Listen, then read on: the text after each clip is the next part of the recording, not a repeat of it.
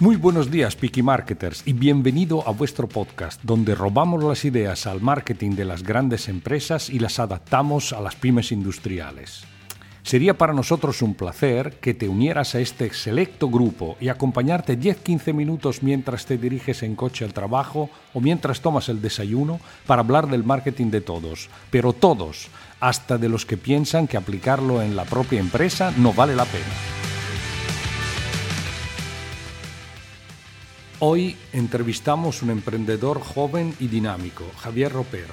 Su empresa de distribución y converting de materiales de embalaje tiene inquietud por desarrollar nuevas vías de promoción y canales para llegar a nuevos clientes potenciales. Escuchamos cómo de la misma voz de Javier.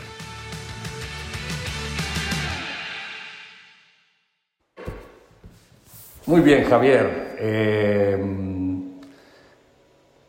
explica un poco, presenta un poco tu empresa para que luego ubicamos eh, los que nos escuchan en, eh, qué hacéis y...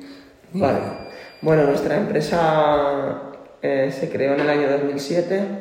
Empezamos en el sector del embalaje y bueno, a día de hoy pues damos un servicio integral del embalaje, ya sea consumibles, maquinarias y todo lo que tenga que ver relacionado con el embalaje. Eh, a demanda del cliente, según las solicitudes que nos hagan todos los clientes, estamos en, en una rama multisectorial eh, tocábamos todo tipo de sectores, industria, mueble, eh, alimentación, todos los sectores. ¿Y a nivel de área cubrís toda Andalucía? O... Sí, sí, a nivel de área en el año 2007 pues empezamos con el área de Andalucía, ¿no? Fuimos incrementando hacia Extremadura, Castilla-La Mancha y ahora estamos a nivel nacional y estamos haciendo también eh, exportaciones al exterior. ¿no? Ah, muy bien.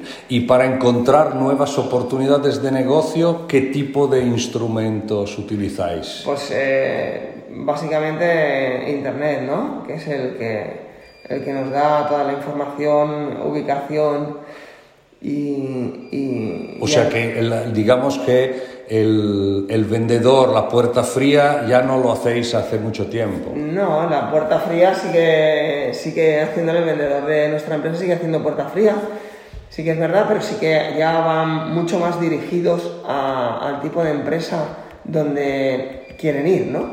O sea que lo que estáis haciendo a través de las nuevas tecnologías es buscar clientes potenciales. Correcto. Y después, con la puerta fría, digamos así, se van cualificando para saber quién es la persona que compra. Que... Exactamente, porque siempre, eh, eh, actualmente en nuestro país, ¿no? el cara a cara siempre ha sido mucho mejor que, que a través de un correo electrónico, un WhatsApp o una llamada telefónica.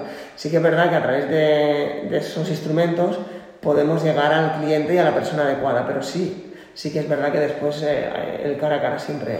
Y, y, en el momento en que en la pandemia, claro, yo puedo detectar una empresa que cliente potencial, pero luego el vendedor no tiene posibilidad de entrar para pedir, para informarse de quién es la persona, ¿Qué habéis pensado que se pues La que hemos hablado, esa instrumentación de la que hemos hablado, tanto sea a través de WhatsApp, teléfono, eh, información a través de correos electrónicos, catálogos, páginas web, eh, información en redes sociales. Pero esto es claro, si tienes el WhatsApp es que ya conoces la persona de contacto. Yo digo, cuando tú identificas una empresa que podría ser cliente, pero no conoces a nadie... Pues entonces tienes que llamar vía telefónica. O sea, eh, utilizáis telemarketing o visita del vendedor. Telemarketing en época de, pandemia ha sido mayoritariamente en gran porcentaje telemarketing, llamada de teléfono, y en cuanto ha, estado operativo para, para, poder hacer esa visita, pues es una información que se va guardando para el día de mañana poder hacer la visita presencial. ¿Y tenéis una base de datos dedicada solo a la actividad comercial o es común de contabilidad y no, no, nosotros la base de datos que tenemos eh, de clientes potenciales, no en este caso que estamos hablando de clientes potenciales, es eh, por zonas, eh, pero no es compartida.